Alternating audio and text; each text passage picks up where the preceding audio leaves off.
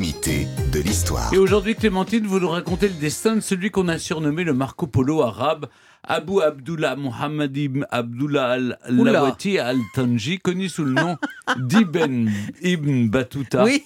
C'est peut-être plus simple comme oui, ça, c'est non peut-être ce qu'on va garder, Ibn Battuta. hein. Et d'ailleurs, vous voyez, vous avez du mal à dire son nom à tiroir, mais c'est Oui. vrai qu'il est peu Mais- connu. bah, parce que fils de, fils de, oui, fils bah de. voilà. on raconte Soupe à l'oignon et crouton.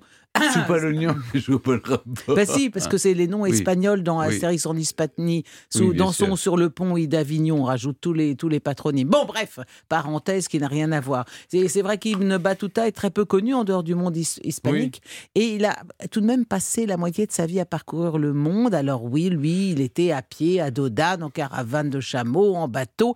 Et il va voyager pendant 30 ans et parcourir quelques 121 000 kilomètres à travers l'Afrique, le Moyen-Orient, l'Inde, l'Asie du Sud-Est. Comment est-ce qu'on devient Hmm. un grand voyageur au XIVe siècle? Ben, Chez les Polos, par exemple, euh, on était marchand. Marco Polo euh, meurt en, en 1324. euh, Ibn Battuta, lui, naît en 1304. Vous voyez, ils sont à peu près, euh, à peu près contemporains. Alors, Ibn Battuta, lui, c'est pas du tout une famille de marchands, c'est une famille de juges islamiques. Il est donc un lettré. Et donc, dans toutes les terres contrôlées par les musulmans, son statut d'érudit de l'islam lui vaudra l'hospitalité des habitants. Et non, seulement ça, mais en termes plus contemporains, ça lui permettra de trouver systématiquement un bon job. Dès qu'il arrive en terre musulmane, je suis lettré, je maîtrise le Coran, allez, j'ai besoin de gagner ma vie et ça fonctionne. En 1325, en fait, pourquoi part-il Au départ, il a 21 ans?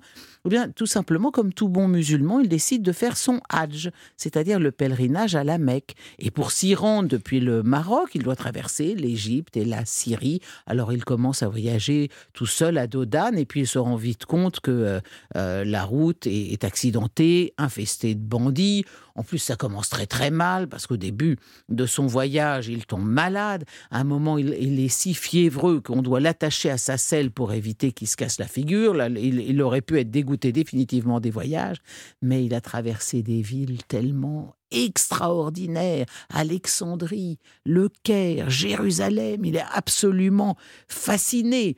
Et si fasciné que même une fois qu'il a terminé son, pèlerinage à la Mecque, ben, il n'a plus aucune envie de, rentrer chez lui. Il a pris goût à la découverte, à la rencontre, et, euh, donc il décide de continuer ce, voyage. Et en effet, sa vie entière, quasiment, ne, ne sera qu'un éternel voyage. Il va visiter la Perse, l'Irak, il s'aventure au nord de l'actuel Azerbaïdjan, il va au Yémen, là il voyage en mer jusqu'à la corne de l'Afrique, il va jusqu'à Mogadiscio en Somalie, il plonge sous l'équateur, il explore les, côtes du Kenya et de la Tanzanie, mais, mais c'est un périple absolument insensé. Puis si vous voulez, en plus on peut être un globe-trotteur et avoir une vie privée. Il se marie dès sa première année de voyage. Ce sera la première épouse d'une longue série de dix. Et à chaque fois qu'il il les emmène. euh, non, non, non, il les divorce. laisse sur place. Il divorce, il les répudie. À chaque fois qu'il doit changer de, de pays, bah, si vous voulez, à la fois c'est un peu raide pour les dames, mais euh, en même temps c'est une, c'est une façon de, de leur expliquer qu'il ne faut pas jouer les Pénélope. Ne m'attendez pas, je ne reviendrai pas. Alors évidemment, quand il quitte l'Afrique, ben, allons, allons donc en Inde. Il traverse la mer Noire, il rentre dans le, le domaine d'un Khan de la Horde d'Or, connu sous le nom d'Ouzbek.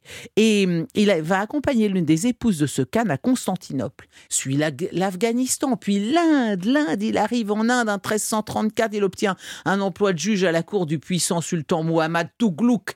Et il y reste un certain temps, parce que vous voyez, il voyage 30 ans, mais parfois il s'arrête. Il va y rester quasiment 7 ans. Et c'est ce, ce grand sultan qui va le désigner comme son envoyé à la cour mongole de Chine. Il lui confie une caravane euh, avec des, des- des centaines d'esclaves et des cadeaux. Alors là, c'est une véritable épopée extraordinaire parce qu'une Battuta est kidnappée, on lui vole toute sa caravane. Il arrive à, embarquer à bord d'un bateau qui est pris dans une tempête. Enfin, c'est vraiment, là, c'est plus, c'est c'est tellement épique que euh, c'est à peine croyable. Mais euh, là, quand il est dépouillé de tout, bah, c'est difficile de revenir chez son sultan les mains vides. Donc il dit, bah, poussons un peu plus loin. Mm. Et alors il pousse jusqu'aux Maldives, dans l'océan Indien, mais puis le Sri Lanka, la Chine. alors là, une fois qu'il arrive en Chine, il se dit, bon, allez, ça y est, là, les cocos, hein, j'ai atteint le bord du monde connu, ça commence à bien faire. Donc là, il retourne chez lui, au Maroc, à Tanger, en 1349. Mais comme entre-temps, ses parents sont morts, il se dit, bon, allez, une dernière petite escapade.